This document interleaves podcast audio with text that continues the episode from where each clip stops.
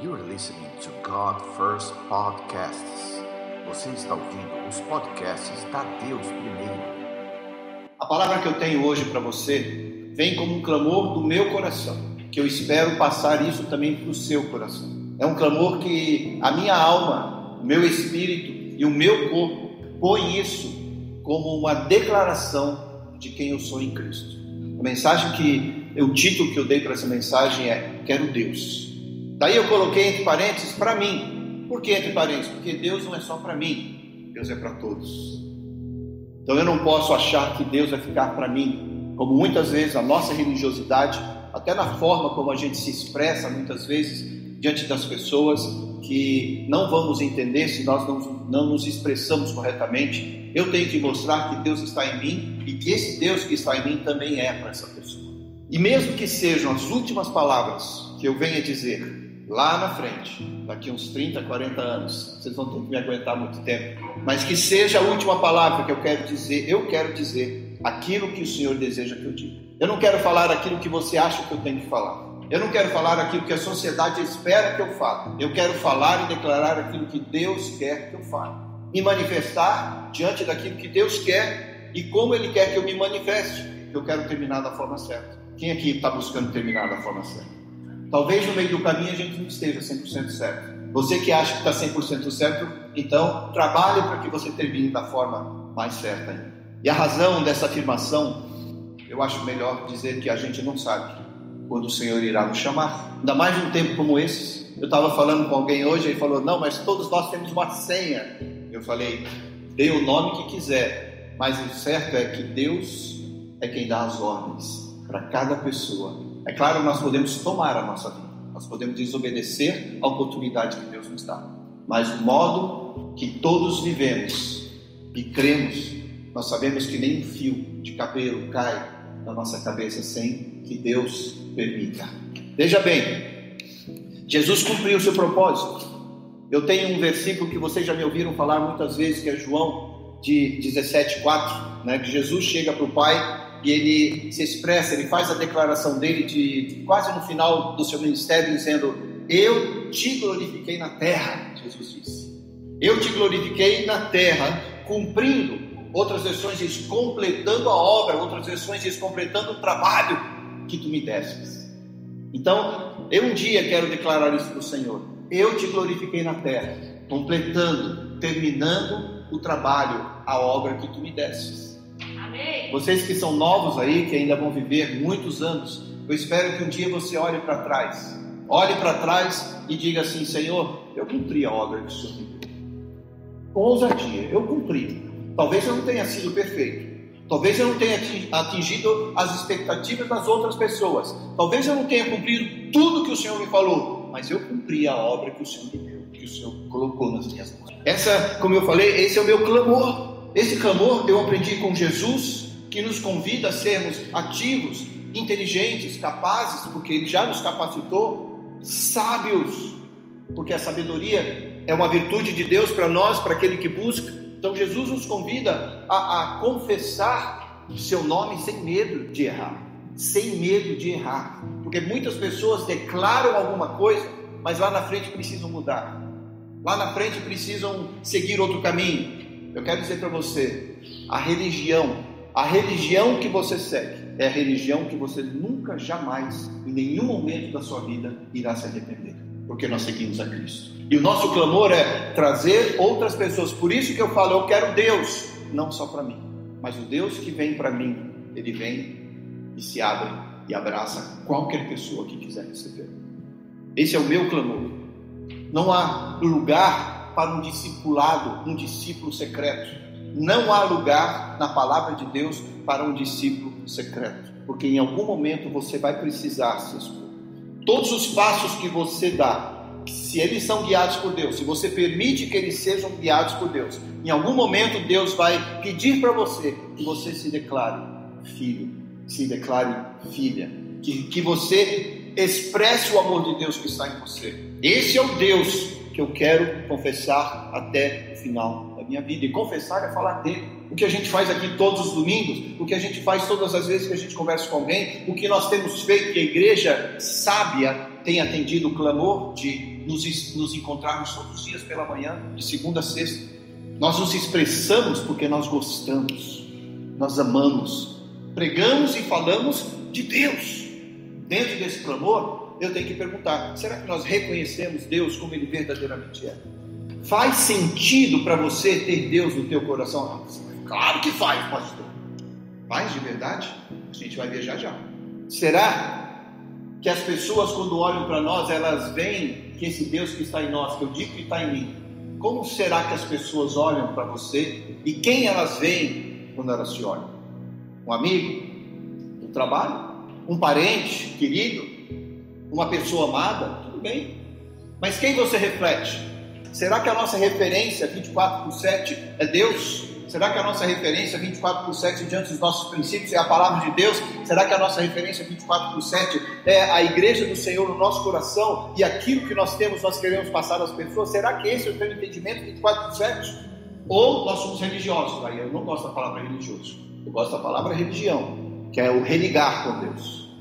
Mas a palavra religioso mostra que eu posso ser sim crente aos domingos, ou às terças, ou às quintas, ou seja lá quando eu vou na igreja. Aí eu sou crente. Mas eu estou falando de 24 por 7, 24 horas, 7 dias por semana. Qual é a tua referência? Qual é o teu princípio estabelecido na palavra de Deus? Como você entende isso? Então, as perguntas silenciosas que os outros fazem e que talvez você faz, alguém olhando para você, ela vai perguntar assim: confia em você? Ela não está dizendo isso para você, mas dentro do seu interior, no seu interior, a pessoa pensa: será que eu confio em você? Será que eu respeito você? São duas perguntas que você tem que ser capaz de transmitir sem que a pessoa fale ou pergunte e sem que você instigue ela a isso de qualquer outra forma que não seja natural. Confio em você, porque se eu confio em você, eu vou ouvir o que você tem para me dizer, vou parar para te escutar, respeito você, eu vou crer naquilo que você diz. E se nós não estamos alcançando como nós gostaríamos de alcançar, quem nós precisamos alcançar, a gente vai precisar responder isso. Eu peguei três frases que eu li outro dia e eu tinha guardado e agora eu vou encaixá-las aqui. Quando as pessoas o respeitam como amigo, elas te amam. Quando as pessoas o respeitam como pessoa, elas admiram. Quando as pessoas o respeitam como líder, elas te seguem. Ou elas te amam, ou elas te admiram. E se as duas acontecem, elas te seguem. Simples assim. E aí, o princípio do espelho é o seguinte: é uma coisa simples. Eu já vou ler a Bíblia com você aqui. O princípio do espelho é simples. Todo mundo sabe, todo mundo usa. A primeira pessoa que devemos examinar é nós mesmos. A primeira pessoa que eu e você examinamos quando olhamos no espelho somos nós mesmos. Mas quando você olha, você acha o cara mais belo do mundo, né?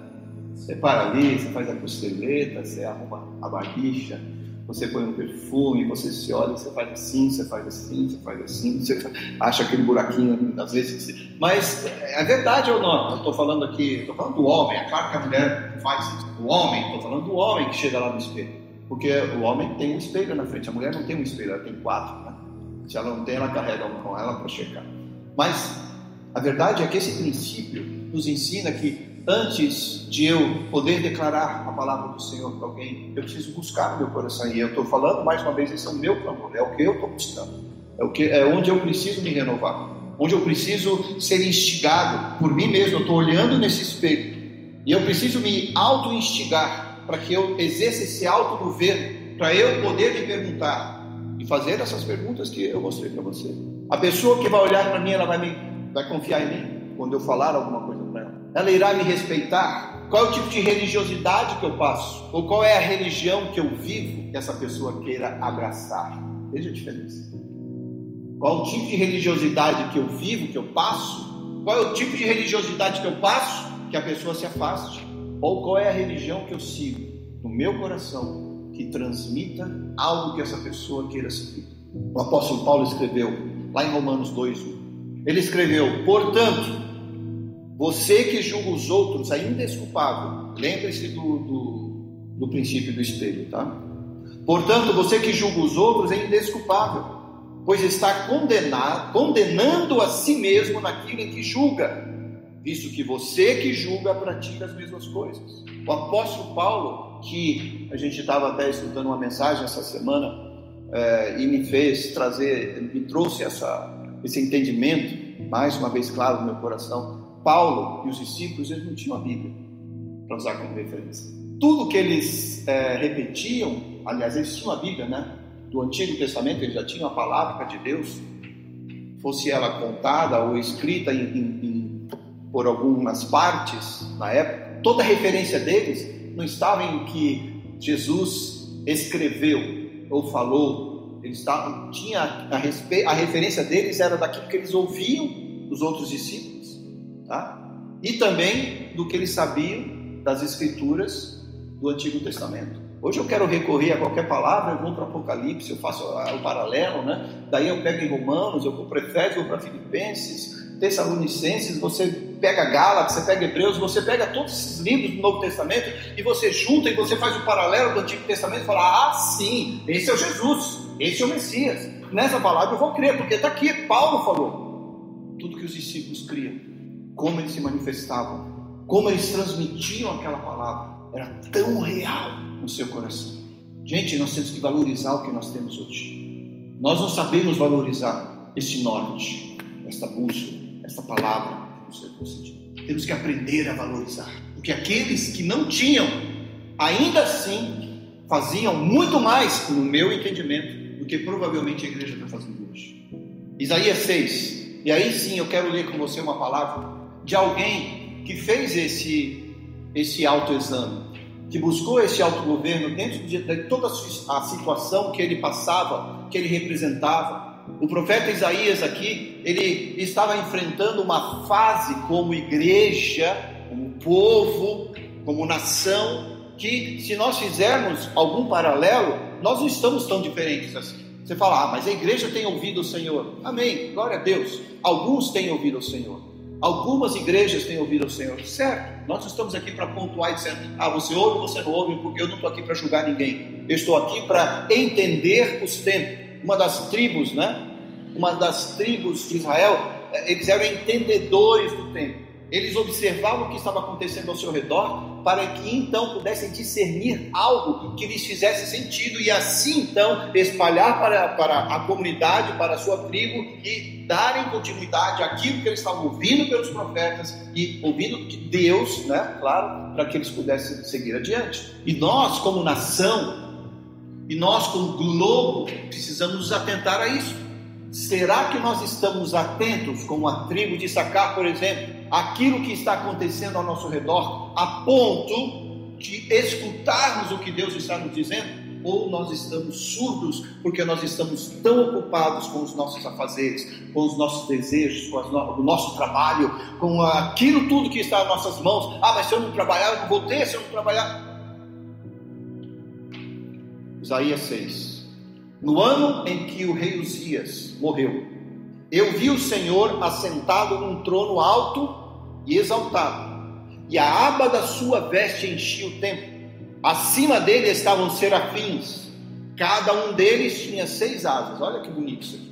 Seis asas os serafins. Com duas cobriam o rosto, com duas cobriam os pés e com duas voavam. E proclamavam uns aos outros: Santo, Santo, Santo é o Senhor dos exércitos. A terra está, a terra inteira está cheia da sua glória. Ao som das suas vozes, presta atenção aqui, ao som das suas vozes, os batentes das portas tremeram e o templo ficou cheio de fumaça. Então gritei, então olhei no meu espelho, então eu refleti em mim, ah, mais ou menos isso. Então gritei: ai de mim, Estou perdido. Isaías diz. Isaías olhou para si mesmo ali, gente. Ele parou e se consultou. Sabe lá quando você toma ceia? Nós temos feito isso na nossa casa todas as semanas. E a gente lê esse versículo onde Jesus pede para que a gente se examine. Nós temos que nos autoexaminar para ver se esse Deus que eu quero, ele tem sido para mim ou ele tem sido Deus dos outros, que eu uso a minha boca para fazer alguma declaração. Eu tenho que entender se eu verdadeiramente quero esse Deus. E esse Deus que eu digo que eu quero, se eu o tenho. Uma vez que eu tenho, eu quero saber se esse Deus que está em mim, que é o Deus único, verdadeiro, o Deus que cura, o Deus que abençoa, o Deus que transcende pela sua paz aquilo que eu posso pensar ou imaginar, aquele que tem coisas preparadas para mim que não consigo ver com os meus olhos, não consigo escutar com os meus ouvidos, não consigo entender nem no meu coração, nem na minha mente a grandeza daquilo que Ele tem para mim. Será que é esse é o Deus que eu transmito? Porque se não for, eu sento na igreja, eu sento em casa, eu assisto pela internet, eu vou voltar a ser minutos depois, aquela pessoa que eu sou. Nós cantamos louvores aqui, nós exaltamos o Senhor com os louvores. Você lê os 150 salmos de Davi, de Asaf, de outros músicos que foram compilados, não são só, somente 150 salmos que existem, mas foram, pelo Espírito de Deus, compilados 150 salmos para que nós cantássemos. Mas o que você canta? O que você escuta? O que você vê? Será que faz parte daquele ciclo que nós falamos na semana passada? Eu olho para cima, eu olho para mim e eu olho para fora. Gente, isso é coisa muito séria. Eu estou falando mais uma vez, esse é um clamor meu que eu quero compartilhar com vocês. Ela é sim pessoal, ela é sim individual, mas ela não é só para mim, porque ela serve para você. E esse Deus que eu tenho, ele não pode ser só meu. Porque Deus amou o mundo de tal maneira que deu seu único filho unigênito para que todo aquele que nele crer não pereça, mas tenha a vida eterna. Deus não amou só o Marco, Deus não amou só o Júlio, só a Ana, só a Adri, só a Marcela. Deus amou o mundo de tal maneira. Em outras palavras, Deus amou você. Deus amou você. Deus amou você. Então não é só para mim. Eu gritei, ai de mim, estou perdido. Gente, Isaías era um profeta de Deus um homem que seguia o Senhor, um homem que já tinha tido experiências grandiosas com Deus. E ele chega, ai de mim, porque estou perdido. Fala, peraí, tem alguma coisa errada aqui. Princípio do espelho. Se esse aqui, que cresceu nos ensinos, nas instruções dos profetas da época, nas instruções dos sacerdotes, que teve a, a, ousadia e o privilégio de escutar Deus de forma diferenciada, como nenhum aqui de nós talvez tenha tido. Eu tenho certeza, porque a palavra de Deus diz: ai de mim, estou perdido. Quem falou foi ele, foi o próprio Isaías. E ele fez três declarações depois disso. Pois sou um homem de lábios impuros. Primeira declaração. Aqui seguindo o capítulo 6 pois sou homem de lábios impuros. E o que é ser homem de lábios impuros? Porque se eu sou homem de lábios impuros, é porque eu também sou homem de vistas impuras, porque os meus olhos são a janela da minha alma. Se a minha, minha alma não está bem, eu vou falar aquilo que a minha alma está declarando. Pois sou homem de lábios impuros. Lábios impuros não é só você falar três palavrões a cada frase que você fala, isso é idiotice, me desculpa que você conhece a palavra de Deus. Se você continua fazendo isso, é problema teu, porque você está trazendo maldição para si mesmo. Então é outra coisa. Não estou falando. Isso é uma questão de inteligência. Agora, ter lábios impuros implica numa, numa questão muito maior do que às vezes a gente consegue imaginar. Segundo, segunda declaração dele, vivo no meio de um povo de lábios impuros. Ah, é verdade. Eu me lembro que um dia o pastor aquele pastor, porque o, o pastor que você já teve na vida já leu esse salmo. E Deus às vezes põe um pastor, dois pastores, três pastores, quatro, trinta pastores na sua vida para você entender, mas entender, então você vai para o outro, vai ler outra vez, Salmo 1. Bem-aventurado o homem que não anda no conselho dos ímpios, não se detém no caminho dos pecadores, nem se assenta na roda dos escarnecedores. Antes o seu prazer está na lei do Senhor e na sua lei medita de dia e de noite. Puxa vida, descobrir. Mas não é verdade que eu estou falando, gente. Eu estou falando do, do, do, fundo do meu coração. Que nós precisamos entender de uma vez por todas que sim, nós somos pessoas de lábios impuros. Eu não estou diferente de você. Eu tenho que entender onde os meus olhos e a minha alma e o meu espírito, consequentemente, sofrem em virtude de coisas que eu faço em coisas que eu vejo, em coisas que eu declaro. Quando eu declaro, isso já entrou antes, gente. por alguma razão. A segunda declaração: vivo no meio de um povo de lábios impuros. Quando a gente fala de coinonia, a gente fala de filhos de Deus reunidos, é o que está acontecendo aqui entre nós. Essa reunião, ela é santa, ela é sagrada, ela é exigida por Deus. Ah, mas você sabe que a pandemia vai mudar muita coisa, pastor. Nós vamos entrar nesse novo normal e a igreja não precisa tanto mais de se reunir uns com os outros, porque nós ouvimos a palavra de Deus lá em casa, pela nossa internet. Muito bem. Quando voltar e tiver tudo liberado, não vai ver seus pais, não vai ver sua mãe, não vai ver seu irmão. Conversa com ele pelo WhatsApp. Ah, não, mas eles são família, é a nossa família. Ah, Talvez você não tenha entendido que você é parte de uma família. Eu estou aqui só para lembrar você. Eu estou aqui para ser criticado por você. Tudo bem? Tudo bem. O que eu falei para você, eu não vou deixar de falar aquilo que Deus pede para eu falar até o final da minha vida. Ou eu vou ter você como amigo, ou eu vou ter você como irmão para a eternidade. Como amigo, eu tenho milhares de amigos. Outro dia eu comecei a cancelar alguns da, do Instagram, eu não consigo cancelar, eu tenho muitos amigos eu falo, eu não vou fechar, eu não vou tirar isso, eu não vou tirar isso, eu não vou tirar isso, eu não vou tirar isso. Eu quero seguir, mas são amigos. Eu quero ter irmãos que participem dessa eternidade comigo. Desse negócio aqui que aconteceu em Isaías 6 com Isaías. Dessa manifestação onde a voz fez cada centímetro e milímetro daquele templo tremer a voz de Deus. Vou te falar, gente, a voz do Espírito Santo que ela bate no teu coração, já era. Nós temos um amigo em comum aqui da igreja, o pastor João Marcos, um dos missionários reconhecidos dessa igreja, querido de Deus. Ele fala assim para as pessoas: o Espírito Santo já te pegou, meu, já era. Já era. Ele faz assim. a tua voz, quando ela vem na autoridade do Senhor, é a mesma voz de Deus para essa pessoa, porque você é templo dessa voz.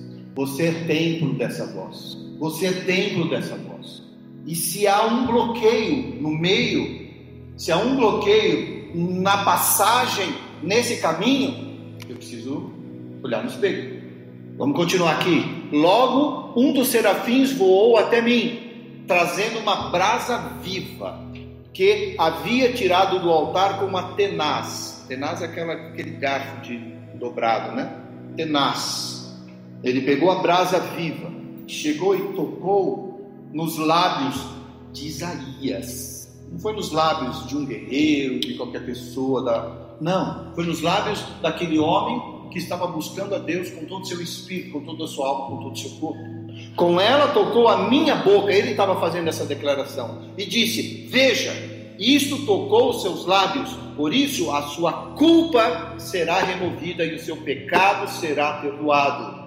Eu quero te dizer o seguinte: você que está aqui, ou você que está escutando, assistindo aqui, mas você que está aqui hoje, precisa entender que essa palavra que você tem no seu coração, esse Deus que já recebeu você, esse Jesus que se manifesta através da palavra dele, esse Espírito Santo que se comunica com você porque ele habita na sua vida, ele faz moradia em você. Essas pessoas, pessoas, Deus Pai, Deus Filho, Deus Espírito Santo, eles entendem você. E este poder, esse poder pelo sangue de Cristo que foi derramado na cruz, não foi só para derramar, só para fazer parte da história, só para ver, para ter o livro mais vendido de, da história em todo o tempo. Nunca deixou de ser o primeiro livro mais vendido da história. Mas antes de ser impresso por Gutenberg lá nos anos 1300, 1400, antes disso, a palavra de Deus já era a que mais provocava a transformação nas pessoas. Vivessem elas da forma como elas colocaram, de forma errada muitas vezes, pelo seu, pela sua religiosidade, daí a igreja sofreu, a igreja padeceu e toda a história que a gente conhece. Mas o que eu quero dizer é o seguinte: que essa palavra ela vem com esse mesmo poder da brasa viva que tocou os lábios? E é essa palavra que purifica você, essa palavra que te diz você foi perdoado, você foi perdoada. Essa palavra que te diz você pode ser curado hoje, amanhã ou qualquer outro dia, mas você tem esta brasa viva que pode ser tocada em você a qualquer momento. E quando essa brasa toca você, tem algo mais que acontece aqui. Porque você fica livre da alma e do pecado e dos erros e todos esses sentimentos, e de repente você se torna vaso de verdade, sim, daí para ser usado do Senhor. Aí acontece algo que muitas vezes as pessoas não percebem. Aí sim você pode escutar Deus Pai, Deus Filho, Deus Espírito Santo. Até então, muitas vezes eu ouço, sabe, no rádio, quando hoje em dia a rádio é diferente, é muito mais exata porque é digital, né? Mas antes, quando era analógico, você ficava. E você achava a rádio, você andava mais 500 metros, a torre já era, tinha sinal fraco, você já não conseguia. Muitas vezes nós estamos assim na nossa vida espiritual. A gente escuta Deus por fases, por momentos, por situações, naquele lugar onde o sinal é bom, no domingo de manhã, eu quero que você entenda que a decisão de Isaías foi imediata, assim como a nossa decisão deve ser imediata para tudo sempre. Porque ele fez uma decisão, ele tomou uma decisão. E a decisão que ele tomou é a decisão que nós, se não tomamos ainda, precisamos tomar. Porque assim que ele ouviu a voz, então ele diz assim: Então ouvi a voz do Senhor conclamando. Deus faz esse pedido para mim e para você: A quem enviarei? Quem irá por nós? Deus viu o que estava acontecendo com Isaías. Deus viu o que estava acontecendo com a nação de Israel. O Espírito de Deus não estava se comunicando, ou eles não estavam escutando, ou eles não estavam abertos para ouvir a voz de Deus por séculos. E de repente, uma pessoa resolveu escutar a voz, parar para ouvir, sentir, abrir os seus olhos, olhar no espelho e falou: Peraí, se vai começar por alguém, comece por mim. E essa é a a chama que deve nascer em nós todos os dias de manhã. Se alguém vai fazer algo bom hoje, que comece comigo. Se eu vou abençoar, abençoar alguém hoje, que seja eu o primeiro. Se alguém vai ser curado hoje, que seja eu aquele que vai orar por essa pessoa. Estou falando do meu pensamento, do meu entendimento, como eu geralmente reflito. Tem perfeição nisso? Não. Mas tem uma vontade doida de fazer isso acontecer. Nada me muda disso. Nada me muda disso. Eu estou fechado. Estou aberto para outras coisas, sim, mas com Deus, palavra, princípio, aquilo que vem do caráter de Deus, meu, fala o que você quiser. Aqui não abre. Aqui não abre. Então ouvi a voz do Senhor conclamando: Quem enviarei? Quem irá por nós? A decisão foi imediata.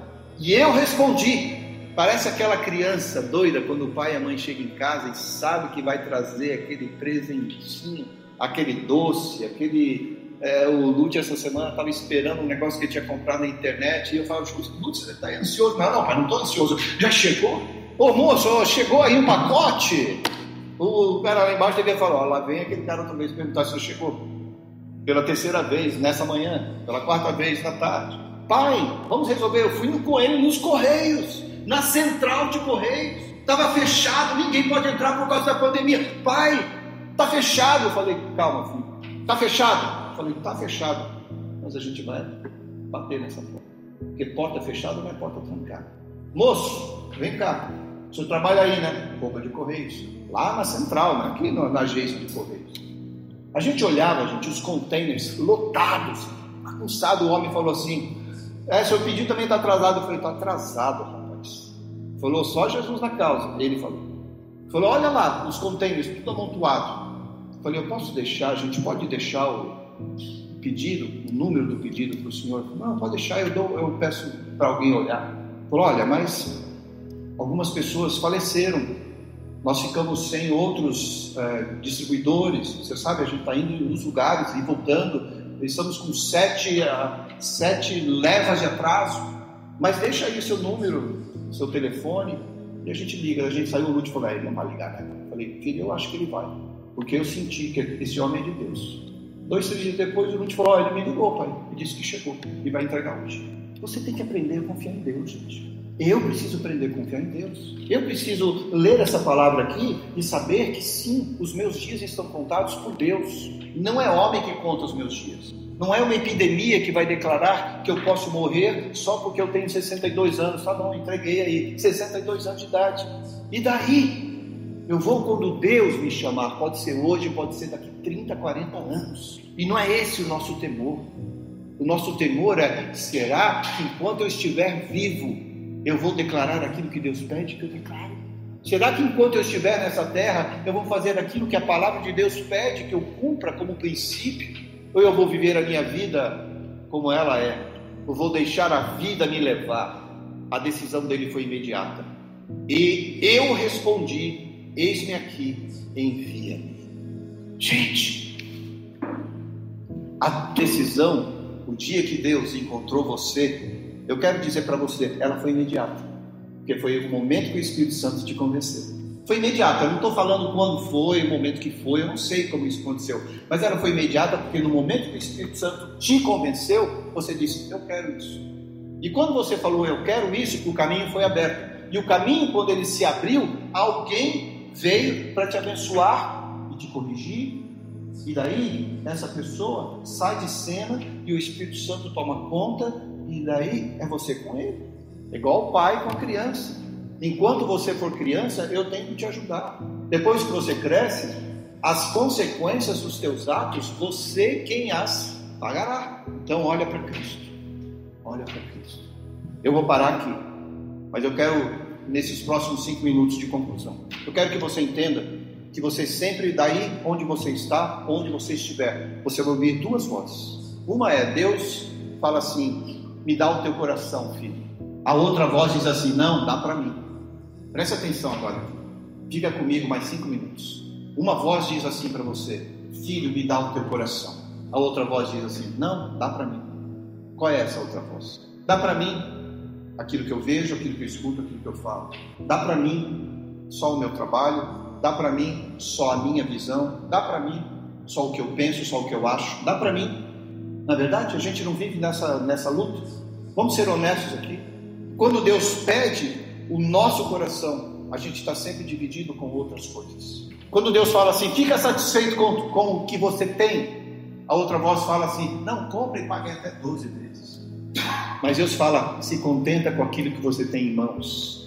A outra voz diz, não, compra em seis. Compra porque você merece. Compra porque é teu.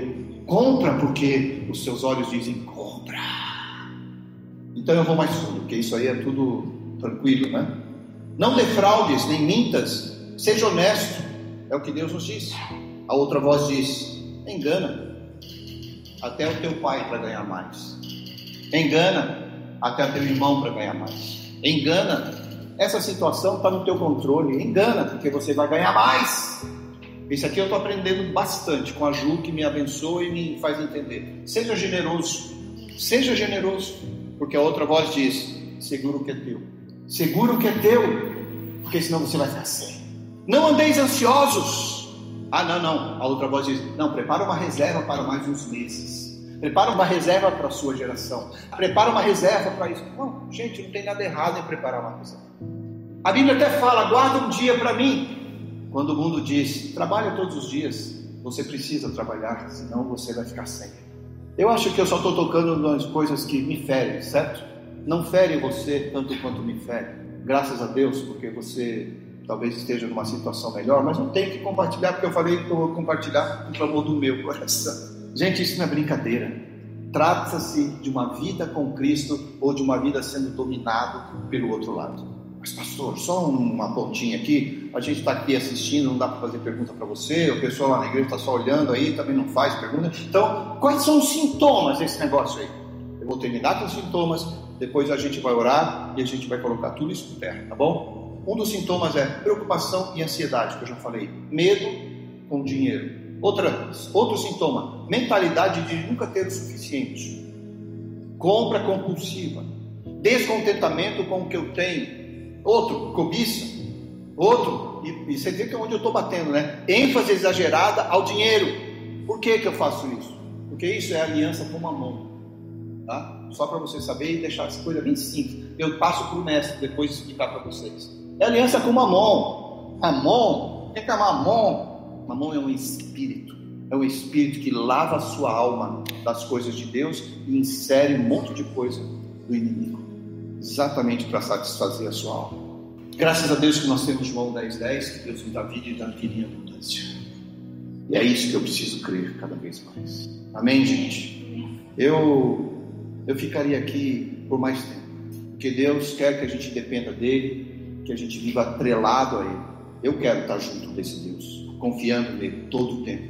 Ele diz que se alguém ouvir a minha voz, entrarei em sua casa, cearei com essa pessoa.